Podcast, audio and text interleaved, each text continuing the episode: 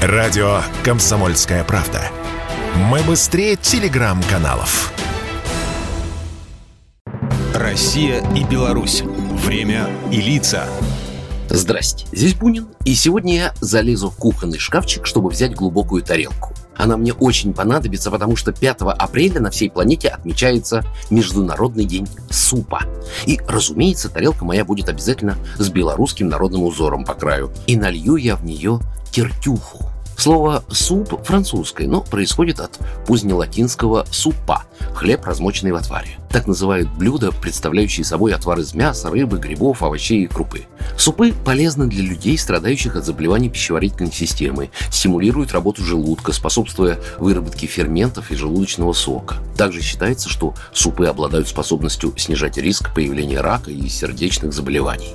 С давних времен отсутствие этого блюда считалось свидетельством неблагополучия в семье. Сегодня одним из лидеров по потреблению супов считается Россия. В стране каждый год съедают более 30 миллиардов порций супа. По потреблению этого блюда россияне уступают лишь китайцам. Примерно 90% употребляемого в России супа готовят дома. Самым популярным считается борщ. Да-да-да, настоящий русский борщ. На втором месте идут щи свежей капусты, а на третьем куриная лапша. В белорусской кухне тоже немало весьма популярных супов. Точную статистику я не нашел, но про жур, крупник, холодник, грибной с ушками, картофельный с клетками, картофельный с салами, даже белорусский борщ наверняка все слышали. Кстати, насколько я пытался систематизировать, в отличие от русских, белорусы варят борщ со свиными костями, говяжьей грудинкой и сосисками, добавляя в него протопленный свиной жир. Но, как я и обещал в самом начале, сегодня расскажу про тертюху. Белорусская кухня никогда не отличалась легкостью. Зимы были холодные и снежные, да и осень-весна тоже сильно теплом не радовали.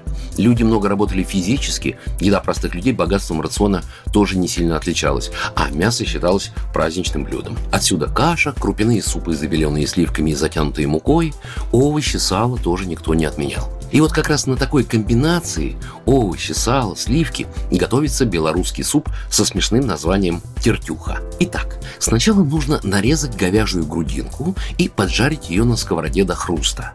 Затем натереть на мелкой терке очищенную картошку. Даем заранее сваренному куриному бульону закипеть, добавляем туда натертый картофель, непрерывно помешивая варим 5 минут, потом выливаем сливки или молоко, по вкусу солим и перчим. И все! Остается разлить по тарелкам, кинуть кусочек сливочного масла, если хотите, а сверху выложить шкварки из грудинки и посыпать зеленью. Главное условие – приготовил и сразу съел. Приятной вам тертюхи. Программа произведена по заказу телерадиовещательной организации Союзного государства.